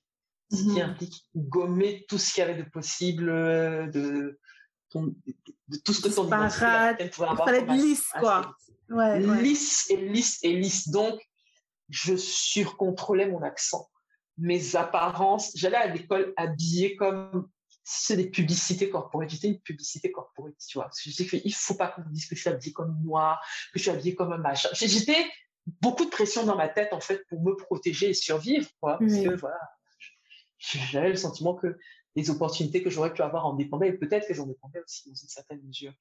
Mhm. Euh, et, mais aussi et surtout, je ne réalisais pas à quel point j'avais besoin sans doute de processer la- l'après-Abidjan, tu vois, euh, tout ce qui s'était passé euh, les années précédentes. Et Mhm. il n'y avait pas d'espace pour le faire. Il fallait travailler dur, faire des matières auxquelles tu comprenais rien, la finance, Excel avancé, des choses qui, c'est du chinois pour moi, c'était d'une violence. Euh, et donc les trois premiers mois, euh, à chaque pause, chaque pause, la pause de, la, pause de 10 heures, la pause de midi, la pause de l'après-midi, j'allais dans les toilettes et je pleurais. J'allais dans les toilettes et je pleurais. J'allais dans les toilettes et je pleurais. Et j'avais pas envie de vivre, hein, pas te mentir. Mais ce qui me faisait tenir, c'est tu de trop loin. Tu vas aller où? Tu vas faire quoi? Tu t'es battu pour ça, en fait. Et ça, c'est censé être le saint graal de ta libération financière, de ta libération professionnelle, de ta liberté, en fait. Mhm. Donc, euh, supporte seulement, mais c'était les trois premiers mois. C'était l'enfer absolu. Je comprenais rien à cet environnement. Je comprenais pas les, les dynamiques sociales. Mhm. euh, et en plus, je n'avais même pas le sentiment de pouvoir dire vraiment ce qu'il y avait dans mon cœur, à quel point j'étais perdue. Grâce à un, euh, je sais pas, grâce infinie. Il y a quand même eu des petites personnes ici et là, tu vois. Euh, une dame de l'administration qui s'occupait euh, des relations carrières, qui s'appelait Viva Carlon, tu vois, Mhm. avec qui j'ai Ah oui, je me souviens d'elle. Tu te souviens de Viva Carlon? Elle était Oui. grande aussi, très belle comme ça. Mhm. Et en fait, c'était l'une des premières personnes qui m'a écouté, tu vois, avec qui j'ai senti la, la, possibilité de dire ce qu'il y avait vraiment dans mon cœur. Du code d'espèce, tu as l'espace pour pouvoir t'exprimer.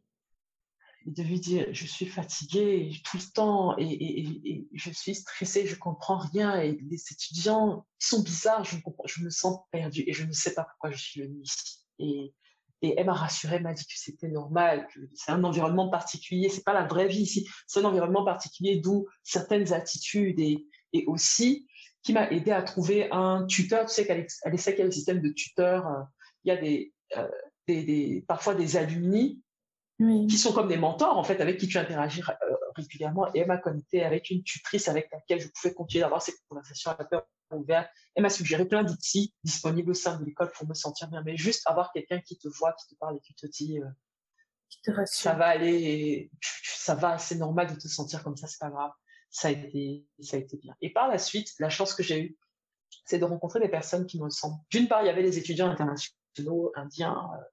Euh, euh ça, c'est le gros avantage de l'ESSEC. Ouais. Je n'ai pas cantonné à, à, les possibilités sont plus ouvertes, on va dire. C'est ça. Euh, et aussi et surtout, euh, d'autres femmes africaines comme moi, euh, une promo avant, une promo après, qu'importe, avec, avec lesquelles, pour un bon nombre d'entre elles, on a formé une forme de fraternité. C'est là que j'ai commencé à trouver les marques. J'ai commencé à mettre la tête hors de l'eau quand j'ai trouvé mes propres tribus à, l'équipe de basket, des filles avec lesquelles on a fondé par la suite les secs africains, euh, mm-hmm. deux, trois copines de banc avec qui on avait en commun d'avoir fait des études de trois. C'est quand j'ai trouvé mes micro-tribus que, oui, ok, malgré la difficulté, Mmh et, les larmes qui arrivaient toujours quand même de temps en temps, mmh. les choses se sont stabilisées. Waouh, ok. Et à un moment donné, tu vas à Singapour. Pourquoi? Et comment Parce que j'ai été à Singapour, je, serais bien curieuse de savoir comment toi tu l'as vécu. Parce que moi, ça a été. Ça a quand même été un choc. Et à un moment donné, j'étais bien mmh. contente d'avoir euh, trouvé Aurélia. Oui. Donc, du coup, je serais vraiment intéressée de savoir Qu'est-ce qui te pousse à aller à Singapour et comment tu l'as vécu Plusieurs choses. L'ESSEC, c'est une opportunité de renaissance professionnelle pour moi, donc j'ai décidé de taper dans tout ce que l'ESSEC a à offrir de possible. Tout, taper dans tout. Il y a les expériences internationales, je veux. Il y a les clubs d'innovation, je veux. Il y a les équipes de basket, je veux. Voilà, il y avait déjà cette démarche-là. Mm-hmm. Ensuite, euh, il y avait le fait que, tu vois, les échanges classiques, aller aux États-Unis, euh, c'était juste trop cher pour moi, en fait. C'était trop cher. Le coût de la vie et de la logistique, c'était trop compliqué. Et aussi, je voulais faire quelque chose de différent. Je me suis dit, quitte à être différente, je veux que ma différence soit ce qui me démarque sur mon CV, en fait. Je veux pas faire le schéma classique de tout le monde parce que sinon, je sais pas comment me, différent, me démarquer. Mm-hmm. euh, et donc, on va aller en Asie. Je suis dans mes trucs d'innovation. Là, j'étais déjà dans, les, les, cours que je faisais et les programmes que je faisais étaient très centrés autour de l'innovation. Mm-hmm. Et et euh, le côté marché émergent, parce que je voulais rester aligné avec des choses qui faisaient du sens pour moi. C'est-à-dire, j'ai compris très tôt que être dans un métier où mon travail, c'est vendre des shampoings euh, dans la région euh, PACA, ça allait pas le faire. Tu vois mm-hmm. ça allait pas le faire, pas parce que je pense que c'est moins bien, mais parce que pour bien faire mon travail, j'ai besoin d'une connexion émotionnelle et sincère à mon travail. Donc, il faut que je sois connecté à l'Afrique et au marché émergent pour avoir l'impression que mon travail fasse du sens. Donc, mhm. Singapour, c'était l'opportunité de rajouter une ligne de CD sophistiquée, mais toujours ancrée dans les marchés émergents pour que mon truc fasse du, du sens, quoi, tu vois. Mhm. Et, euh, et aussi et surtout, Aurélia, je voulais partir de Paris. Je voulais partir de Paris. Je, vraiment, euh, je suis pas une parisienne. Euh, de cœur Je suis pas une parisienne. je suis pas une parisienne de cœur. Maintenant, j'aime beaucoup Paris quand je reviens parce que tu en c'est ah, tu vois les copines, c'est trop bien. L'énergie parisienne et moi, j'étais arrivée déjà à ça. J'avais besoin d'un break. Mm-hmm. Et quand j'arrive à Singapour, les premières 60 minutes, c'est un choc absolu. En fait, c'est un choc depuis l'aéroport parce que déjà prendre l'avion et réaliser que, hé, il n'y a aucun noir dans l'avion. Et les gens, si tu n'es pas une minorité, tu ne peux pas savoir ce que c'est d'arriver dans un endroit où il n'y a personne à l'horizon qui a la même tête que toi. Tu te sens exposé, en fait. C'est clair. Je suis sûr que tout le monde me voit parce que je suis la noire de la vie. Où est-ce que je suis en train d'aller? Allons seulement.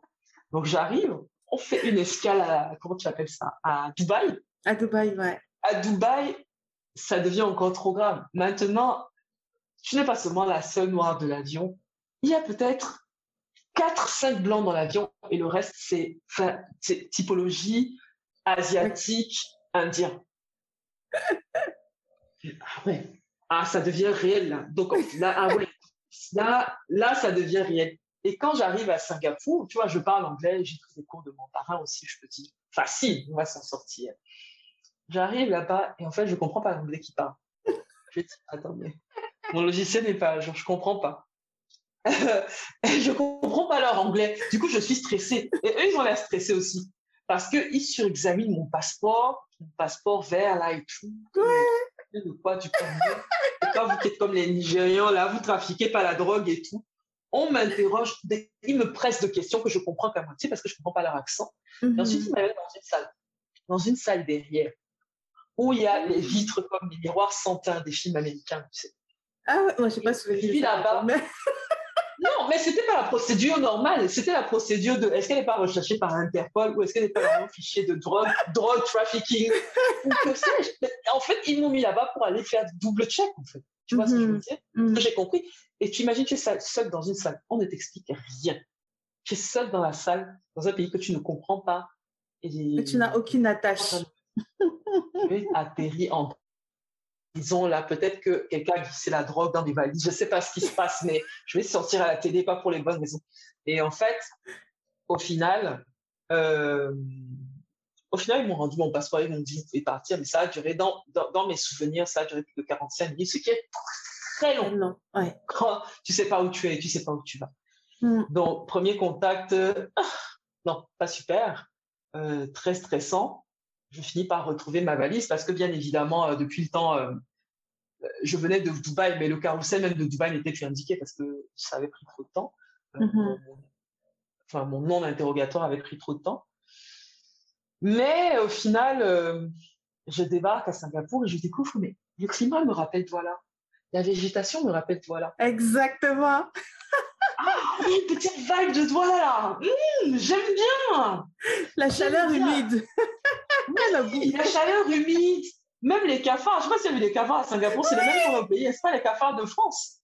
Tout de suite, tu te sens pas à la maison, tu fais, mais attends, peut-être que j'ai fait un bon choix, en fait, tu vois. Et moi, très sincèrement, jusqu'à ce que je déménage en Suisse, Singapour, ça a été ma meilleure expérience d'expatriation.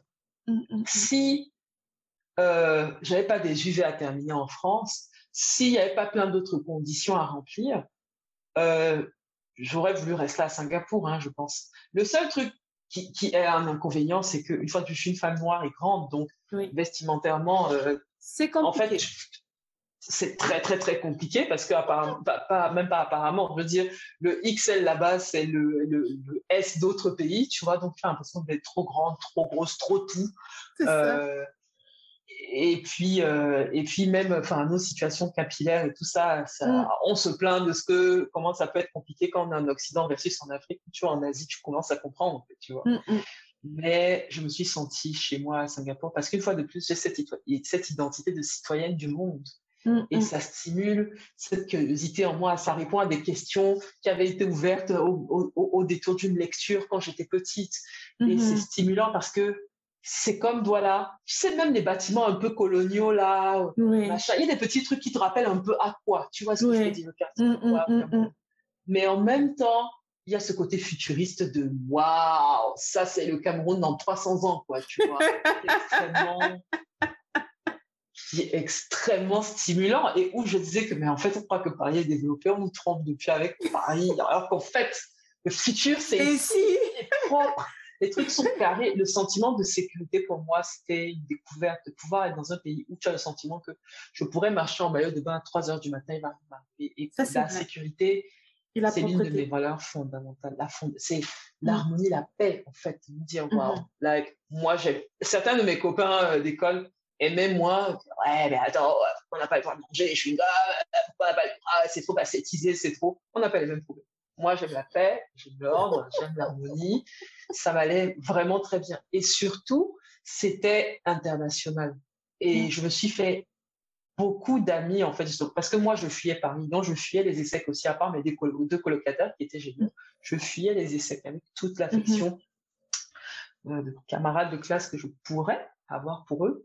Euh, j'étais pas dans les trucs de venez, on va. D'abord, j'avais pas d'argent. Venez, on va, prend. J'avais pas l'argent, j'avais pas le bon passeport aussi, surtout. venez, on va dans tel autre pays le week-end, on va machin. Donc moi, j'ai trouvé ma voie en fait. Je sortais parfois toute seule. Et comme c'est un pays anglo-saxon très ouvert, ben, mhm. les gens te parlent et tu te fais des amis. On te dit ah mais il y a une soirée, il y a un machin. Donc au final, c'était ma première vraie expérience d'expatriation. J'ai découvert ce que c'est que d'être expatrié en fait parce que j'ai pas vécu les préjudices raciaux que tu peux avoir en France, tu vois, devoir mm prouver que attention, je suis une bonne noire. À part euh, mon expérience de l'aéroport, les gens me traitaient comme une expatriée. C'est-à-dire, je pouvais être américaine ou suisse, l'administration, les gens dans la rue me traitaient avec respect. C'était une très belle, euh, pour ça, c'était une très belle expérience. Quoi. Mmh, mmh, Bien mmh. évidemment, euh, rencontrer, entre guillemets, des femmes noires qui sont devenues des amis de toute une vie là-bas, c'était la cerise sur le gâteau. Sur le gâteau. Exactement. Exactement. Et du coup, euh, c'est durant cette période-là justement que tu as une expérience avec euh, Capgemini, il me semble, de mémoire. Oui, il y en a eu deux. Tu peux nous en, parler? Je travaillais dans un programme, pour, je, faisais partie d'un programme d'innovation qui s'appelait euh, CPI, création d'un produit innovant. Aujourd'hui, ça s'appelle School Lab. Mais à l'époque, Capgemini était partenaire de ce programme-là. Donc, on travaillait souvent, on collaborait un peu à distance avec eux, on allait dans leur euh, bureau euh, faire des choses et tout. Mais là, à Singapour, ils étaient le sponsor du programme euh, Asian Strategy Project. Donc, il y avait des équipes d'étudiants qui étaient rattachés à un consultant senior de chez Capgemini et on faisait une mission de conseil avec eux. Donc, nous, on travaillait pour un géant de l'industrie pharmaceutique qui avait une problématique d'innovation et de durabilité de son business model. Donc, euh, pendant quelques mois, avec mes camarades, on a travaillé entre Singapour et Shanghai. Euh, mhm. On est parti faire des interviews, discuter avec des, des exécutifs, des gens de l'écosystème, etc., etc. Et c'était, mhm. c'était vraiment génial, quoi. Euh, mhm. Tu vois. C'était un projet d'école ou c'est quelque chose dans lequel tu as fait le choix de t'investir, en fait? C'est un projet noté ou alors c'est, tu t'es dit non, ça m'intéresse, ça me tient à cœur, du coup, je m'investis dedans. Ah non, c'était complètement optionnel, on n'était pas obligé de le faire. C'était optionnel.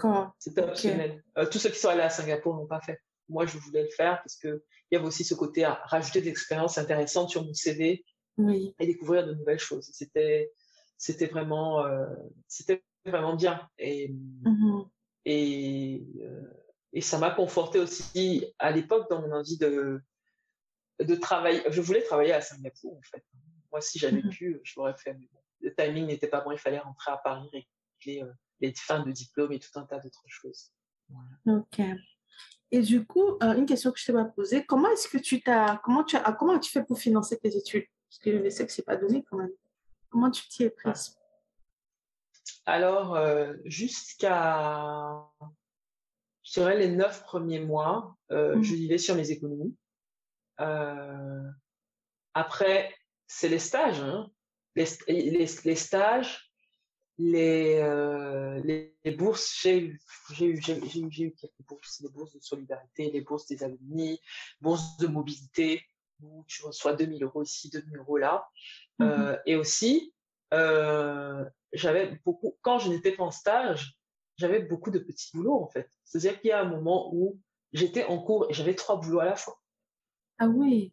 Comment tu gérais à la fois ah, je me levais le matin et je priais pour le meilleur et je terminais ma journée en pleurant. Il y avait beaucoup de larmes en France. C'est pour ça aussi que j'ai pas, c'est pas, pas nécessairement euh, envie d'y vivre parce que c'était une période où il y avait beaucoup de larmes, tu vois, pour mmh euh, c'était, tu vois, à une époque, euh, et je, je, faisais même parfois, pas dans l'illégalité, mais disons que parfois pour être, par exemple, community manager pour telle organisation, il disait euh, on sait que vous êtes étudiant, c'est très bien, mais vous faites que ça, vous n'êtes que notre community manager, vous faites pas un autre boulot à côté. Tu fais ouais, ouais, bien sûr. Et je reste, ça, je dis, c'est pas quelques centaines d'euros là qui ont payé mon loyer, donc c'est not gonna happen. En mhm. même temps, je faisais la bibliothèque à l'ISEC, en même temps, euh, je faisais coach euh, pour l'établissement de quelqu'un. j'étais toujours en train de jongler plusieurs boulots à la fois, en fait. Et c'était extrêmement dur parce que l'école est dure. Tu dois réviser. Euh, tu vis dans l'incertitude financière tout le temps. Et si mm-hmm. tu es fatigué, je dis, je finissais parfois à 22 heures. C'était mon rituel. Je finis à 22 heures, je monte dans le train, je pleure jusqu'à ce que j'arrive à la maison. Après, je dors. C'était comme ça. Et à Singapour, pareil, j'ai eu une bourse de, bourse de mobilité, mais aussi, euh, je, donnais, euh, je donnais des cours euh, à des petits. c'était des cours de quoi? J'étais répétiteur, hein. je donnais des cours de tout, quoi, tu vois, à des étudiants, à des élèves. la famille avec laquelle j'ai travaillé, c'était une famille américano-néo-zélandaise qui avait des enfants à l'école française. Tu vois, je donnais des cours, mmh ça me donnait un peu d'argent et tout ça. Et, mais si je suis complètement transparente, il y a eu un certain nombre de moments où des copines ont step up pour moi. C'est-à-dire que c'est pas que j'ai demandé, tu vois, il y a une copine qui voit comment je suis fort du trou, je me pose des questions, je ne sais pas comment je vais faire. Elle dit, écoute, tu me dois rien, moi j'ai déjà commencé mon CDI, donc voilà, je te prête cette somme, tu me rendras quand ta vie, tu seras plus stable. Pas le mois prochain, pas le semestre prochain, quand ta vie sera plus stable. Et ça arrivait, ça arrivait au moins deux fois avec des copines. Et quand je suis revenue de Singapour, par exemple, j'avais pas de logement à Paris, j'avais pas de logement à Paris et j'avais pas l'argent. Et euh, une amie qui me connaissait pas depuis si longtemps que ça m'a dit, écoute, j'ai habité chez moi. Et j'ai habité, je sais pas combien de mois chez elle, en fait. Le temps de retrouver les un ou deux petits boulots qui vont me permettre de terminer euh, des secs. Et puis, à un moment donné aussi, euh, il y avait une UV de finance là qui me fouettait, en fait. Un cours fondamental de finance, parce que, comme on l'a lu entre les lignes à l'époque, les chiffres, c'était pas mon truc préféré. Mais, euh, à force de faire des petits boulots, pour les matières normales, j'arrivais à jongler tout ça mais sur la finance, où il fallait que je m'asseye, je décortique le cours et je mm. les trucs et que je révise très, très, très fort, ça ne marchait plus. J'ai retapé l'UV une fois ou deux et je, il me restait une chance, en fait. Une chance sur cette UV-là. Et là, ma mm. mère a dit, ma fille, ton système de boulot à gauche, boulot à droite, là, ça va pas, ça va pas le faire. On va trouver quelqu'un. Donc, elle a trouvé une personne euh, dans son réseau qui m'a prêté de l'argent pour que pendant trois mois, euh, mm. 5 000 euros très exactement, pendant mm. trois mois ou plus, je n'ai plus à faire de petits boulots que je me concentre sur finir mon UV de finance et finir les secs euh, tranquillement quoi. Mais même pour financer les secs en elles-mêmes, les frais de scolarité, j'ai pris un crédit que j'ai remboursé jusqu'en 2019. D'accord, ok, ok, ok, ok. Et euh, to wrap up, en, rétro, en rétrospective en fait, si on devait wrap up toute ton expérience à l'ESSEC, tes struggles, parce que clairement, ça n'était pas évident pour toi, que ce soit sur le plan financier comme sur le plan humain. Qu'est-ce que tu dirais à la jeune Candace qui a foulé le sol de l'ESSEC en 2009 On va avoir un Aujourd'hui. Hmm? Va avoir un psy. Fais confiance et va avoir un psy et accroche-toi. Accroche-toi et fais, et ce travail-là. Parce que ma vie aurait été beaucoup plus facile pas sur le plan concret, j'aurais toujours eu besoin de travailler et tout ça, mais sur le plan moral, euh, je te dis, sur le plan moral, ma santé mentale me tenait toujours par un fil. il y a des moments où ce fil a lâché. Il y a des expériences professionnelles euh,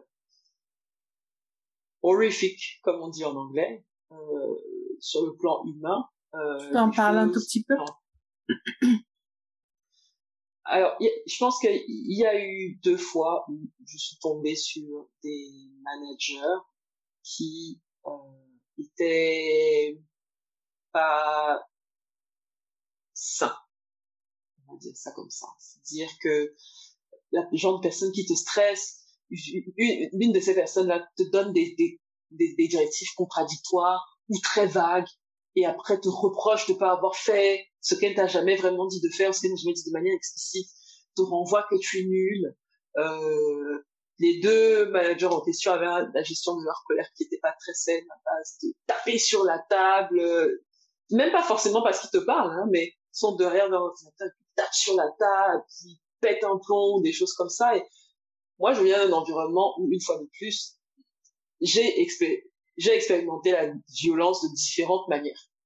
J'ai une sainte horreur de la violence, même quand elle n'est pas tournée contre moi. Les gens qui tapent sur la table quand ils sont énervés, les machins, moi, ça me, ça me rend folle. En, tout cas, à cette époque-là, aujourd'hui, ça va, mais à cette époque-là, ça allait pas. Donc, si j'étais allé chez le psy, j'aurais été en mesure, peut-être, de dire, à mes risques et périls sur le plan financier, de dire, je vais arrêter ce stage, je vais arrêter cette expérience professionnelle parce que c'est inacceptable ce qui est en train de se passer. Plutôt que de me laisser manipuler, torturer et en, sortir plus meurtri qu'à l'arrivée, en fait.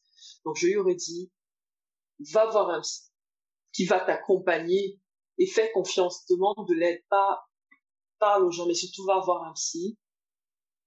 Et puis, euh, dors, dors, dors beaucoup si tu peux, dans la mesure du possible. Est-ce qu'à un moment donné, tu en, tu en parles avec tes copines, avec, avec justement, euh, on n'a pas parlé de l'expérience euh, ESSEC Africa, parce que je vais y revenir aussi. Est-ce que tu en parles avec elles à un moment donné? Et qu'est-ce qu'elles te disent?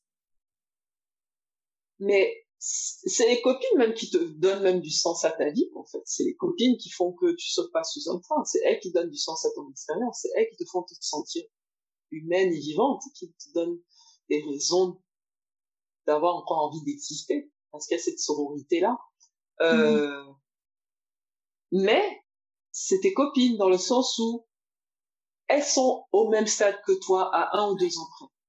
Like, il y a aucune qui peut vraiment sauver l'autre, à part avoir la compassion, avoir une oreille, tu vois. Et elles mmh. sont comme toi, c'est-à-dire, à 99% de mes copines sont immigrées d'origine africaine, tu vois. Donc, on a les mêmes problèmes de carte de séjour, de titre de travail, de Sarkozy qui est au détour euh, pour t'expulser le plus rapidement possible. Et on a tout, on est tout issu d'un milieu où, écoute, on serre les dents, on a le diplôme et on aura le boulot qu'il faut. Mais ça implique serrer les dents. On n'a pas l'éducation de prends ton stage, te, se passe un claque la porte, tu pars. Pas à ce stade de nos vies, en tout cas. Mmh, mmh, mmh, elles étaient là, comme tu, elles étaient là plus d'un type bien au-delà de ce que j'aurais pu attendre euh, d'une amitié avant la sec, mais la vie était quand même dure. Va voir un psy, fais des siestes, médite, fais du yoga, j'étais pas encore dedans à l'époque. Ta santé mentale, ton bien-être intérieur, avant tout en fait. Ça va te permettre d'encaisser ce qui va arriver devant. Ça va te permettre d'avoir de la distance émotionnelle par rapport à ce qui va arriver devant. Et ça va te permettre aussi d'apprendre à poser des limites. Parce que quand tu viens d'un environnement africain où tu es programmé à obéir, obéir à ceux qui ont l'autorité, obéir à ceux qui ont le pouvoir économique, obéir à ceux qui ont euh, la testostérone, euh, tu n'as pas la nuance nécessaire pour établir tes limites et dire je suis respectueuse mais ça c'est pas acceptable et ça va s'arrêter. Enfin, santé mentale d'abord. Donc avoir la force de dire non si on voit que ça dépasse les limites en fait. Et, et, et, prendre le risque si on, on pense que c'est en train de nous tuer à petit feu de partir. Et se plaindre hein, surtout. Parce que moi j'ai laissé les gens faire des choses euh, et même retourner des situations contre moi parfois, tu vois. La personne est toxique, elle est manipulatrice et machin, mais à la fin, elle finit par laisser ceux qui n'ont pas vu croire que c'était toi qui étais une nouvelle stagiaire, alors qu'en fait, Wow. Ah oui. c'était super. Hmm. Ok, ça marche. Santé mentale, euh, santé mentale. Avant tout, surtout que j'avais mes bagages personnels d'Abidjan et d'avant. Oui. Tu ajoutes à ça le côté un peu difficile de la vie en France. Et euh, tes stages, Comment tu les as trouvés? Parce que ça, c'est un vrai sujet pour les étudiants d'origine africaine, étudiants étrangers, de façon générale. C'est un vrai sujet. Comment tu les as trouvés? Mhm. Et quel conseil tu donnerais à, à la jeune Candace aujourd'hui, aujourd'hui qui cherche un stage?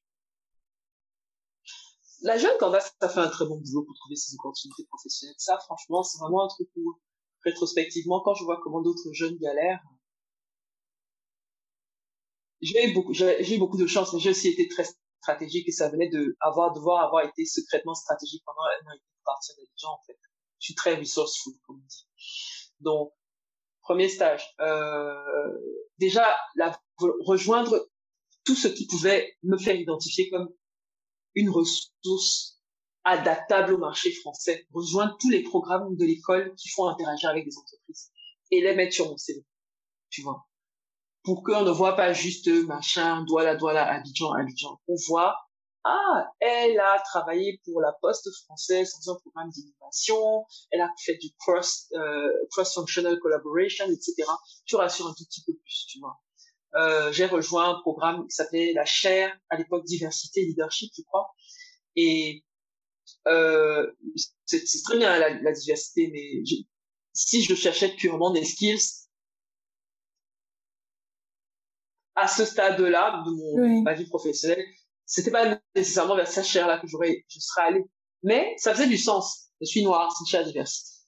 Il y a L'Oréal dedans, il y a Air France dedans, il y a Deloitte dedans, il y a des professionnels de ces entreprises qui viennent vous parler. Ça me permet de réduire ma distance par rapport à ce truc-là. Quand on te dit que pour trouver tes opportunités, le réseau aide beaucoup.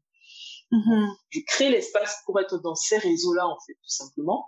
Et mon attitude, dans ces espaces d'interaction, j'essaie d'avoir une attitude impeccable. C'est-à-dire que les étudiants peuvent être un peu laid back quand ça soit au fond de la classe, maintenant que ça se passe. Moi, j'ai, de toute façon, poursuivre, j'ai besoin d'être dans les trois premiers rangs, Et surtout, j'ai besoin, la personne va se sentir valorisée par moi parce que je vais poser des questions au moins deux ou trois fois, des questions qui te valorisent, tu vois. Et et c'est ce que je faisais. Ça faisait que les intervenants qui m'intéressaient savaient qui j'étais. Bon, peut-être qu'ils étaient, savaient aussi qui j'étais seulement parce que j'étais la seule noire de la salle. Pas savoir. Mais en tout cas, mhm. j'étais là. À tu les marquais, en fait. Voilà. Et ensuite, j'observais aussi. Je suis très observatrice. Je suis très ouverte. C'est-à-dire que, euh, j'ai beau avoir ma tribu euh, de copines, euh, ici, la diversité, etc. J'observe beaucoup ce que les autres font. Donc, je voyais comment mes petits camarades français euh, qui n'avaient pas froid aux yeux, prenaient leurs pieds à la sortie du cours et allaient donner leur CD à la, la dame de ligne des chers qui était là. Et j'étais là genre, ah, ah, vous allez donner vos CV comme ça, vous n'avez pas honte euh, qu'elle perçoive que ce soit intéressé, tout ça.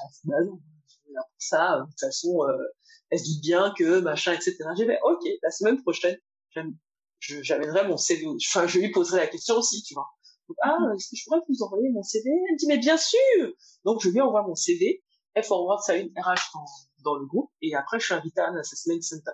Maintenant, moi, je cartonne en assessment center parce que de manière générale, il est difficile de pas me recruter quand on m'a en entretien parce que je suis très bonne en entretien et je sais gérer ces espaces-là, que ce soit les entretiens collectifs ou individuels. C'est un truc que, for whatever reason, je fasse bien. Euh, je cartonne mon assessment center et, et ensuite j'ai mon stage. Mais ce que je ne savais pas, c'est que la RH qui conduisait l'assessment center, elle m'avait déjà vu aussi quelque chose, je vais essayer d'être dans l'espace de ce qui m'intéresse le plus souvent possible. Par exemple, il y avait une table ronde sur l'industrie du luxe et il y avait une dame euh, et, il y avait euh, L'Oréal et deux autres boîtes de luxe, je sais plus lesquelles, tu vois. Est-ce que je me sentais une affinité très forte avec le luxe? Ah, J'étais pas sûre. Mais je savais que passer par L'Oréal, ce serait intéressant pour moi sur le CV, pour d'autres entreprises, quel que soit le métier que tu veux faire après. Donc c'est pas par exemple de la finance pure. On se dit, elle vient d'Afrique, mais elle est passée par une grosse boîte comme L'Oréal, comme Procter Gamble, ça te valide un peu. Donc je suis allée à cette table des métiers du luxe, c'est c'est la culture générale, allons écouter. Et comme d'habitude, je me suis assuré de faire une intervention pertinente assez souvent, ou en tout cas très tôt. Et quand je dis une intervention, c'est pas parce que les gens font de, je pose une question et je, je fais mon propre TED Talk parce que j'ai envie de parler de moi. Non, je pose une question valorisante qui fait que la personne réfléchisse et donne du contenu à valeur ajoutée.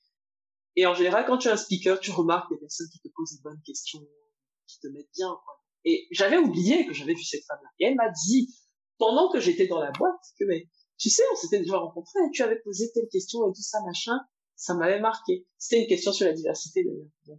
J'étais très cohérente aussi dans mes démarches. J'étais stratégique, cohérente en même temps. Donc, il faut être dans, faut être dans, si tu sais où tu vas aller, il faut t'insérer dans tous ces espaces-là. Et tu ne sais pas, il y a une phrase populaire au caillou qui dit, euh, on ne connaît pas le caillou qui va tuer l'oiseau.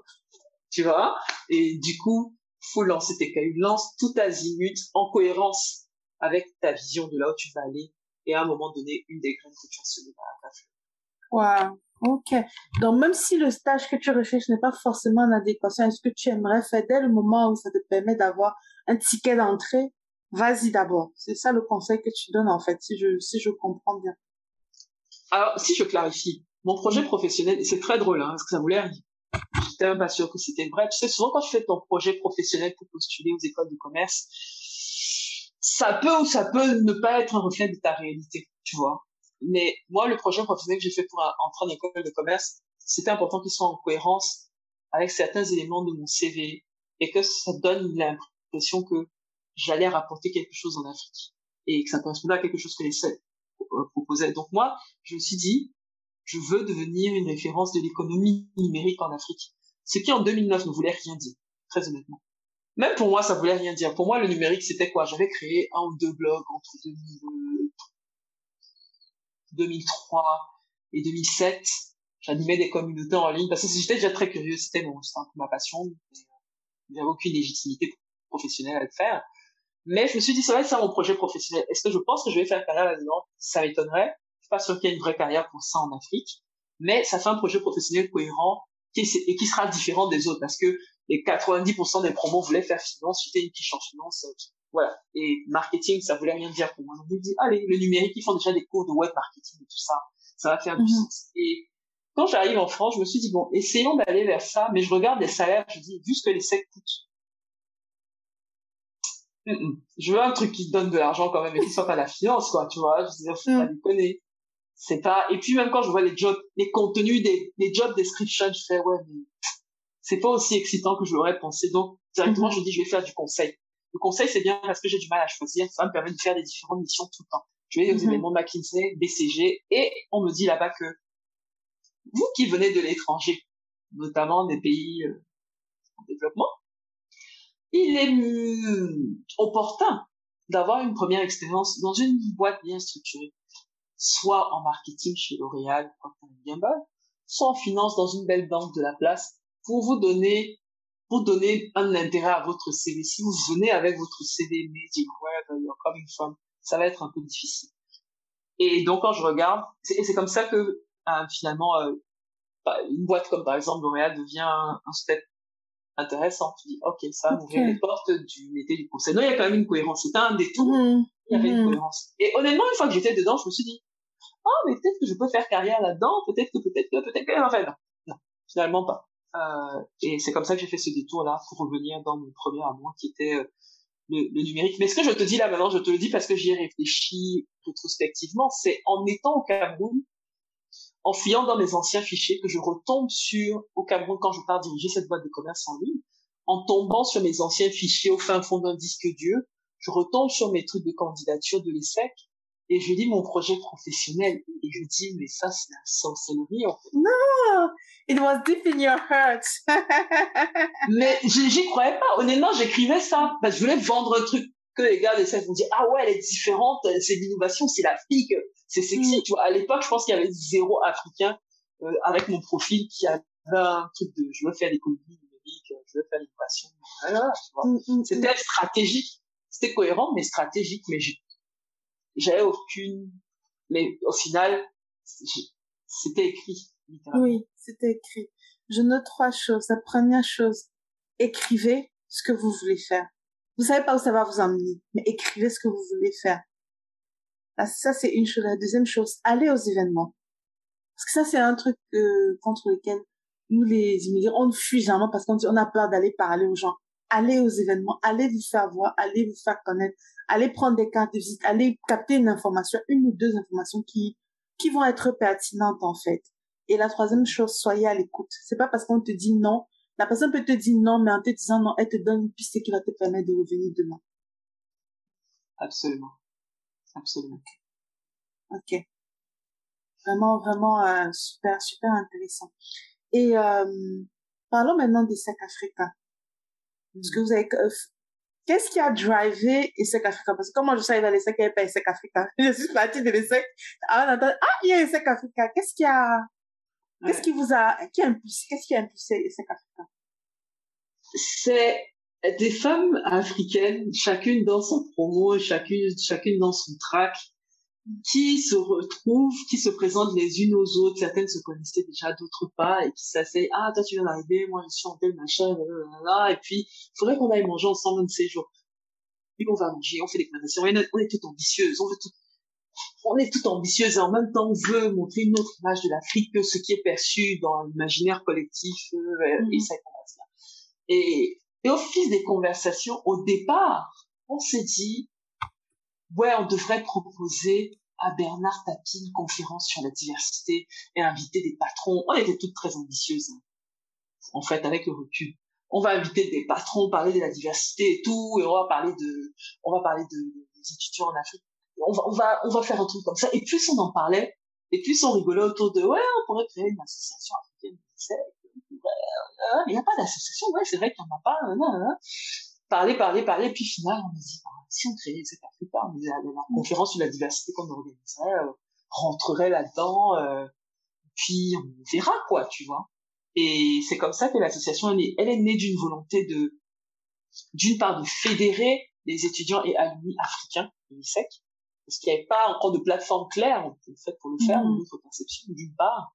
Mmh. D'une part, être une source d'information et de soutien pour les étudiants africains qui veulent venir à l'ISEC, renforcer le réseau africain à l'ISEC aussi, créer des ponts entre les deux et euh, créer des événements autour du business en Afrique en fait parce que il y avait des associations sur le campus de l'ISEC qui faisaient des choses en rapport avec l'Afrique mais c'était à base de allons creuser des puits euh, dansons mm. euh, on va bouger bouger euh, et ce genre de choses et ce n'est pas mauvais mais ça limite la perception de l'Afrique dans c'est une cause humanitaire mais euh, il y a rien qui se passe chez eux, mais au moins il y a la musique et on danse, on mange des plantains. Et nous, on voulait dire non, non, attention, il y a aussi du lourd, quoi. C'était ça la volonté, euh, la volonté initiale. Et ça a été une belle aventure, euh, la construction d'une belle amitié aussi. Mm. Et l'administration ne vous dit pas non? Quand vous dites, vous décidez de lancer ça. Il vous encourage, il vous facilite la vie. Comment ça se passe? Non, mais on avait le soutien de Pierre Tapie, s'il te plaît. On allait le voir.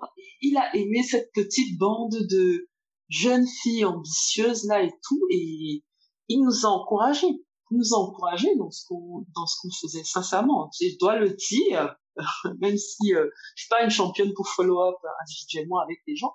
Mm-hmm. Mais Pierre Tapie a, je ne sais même plus comment on a réussi à avoir un rendez-vous avec lui, très sincèrement pour s'asseoir et nous raconter une histoire de, conférence diversité c'est africaine et c'est quelqu'un qui nous a soutenus collectivement et qui, pour plusieurs d'entre nous, nous a soutenus individuellement. À partir de là, rien à dire. Wow. Autre note, si vous voyez qu'il y a quelque chose, si vous voulez créer quelque chose dans vos écoles, n'hésitez pas. Essayez. Allez-y. Essayez. Essayez. Nous, on voulait d'abord faire une conférence sur la diversité, qui ne s'est jamais même faite d'ailleurs, moment que je pense, mais tu sais jamais où ton envie de, créer peut te mener. Mais il mhm. faut aller avec, faut aller avec la foi et la bonne attitude, tu vois. Et il y a des fois où tu auras des oppositions, on va te dire qu'on veut pas vos histoires, machin, mais tu ne coûte, ça coûte rien d'essayer, tu ne sais pas les portes qui te sont ouvertes. Mm Do it afraid. Do it afraid indeed.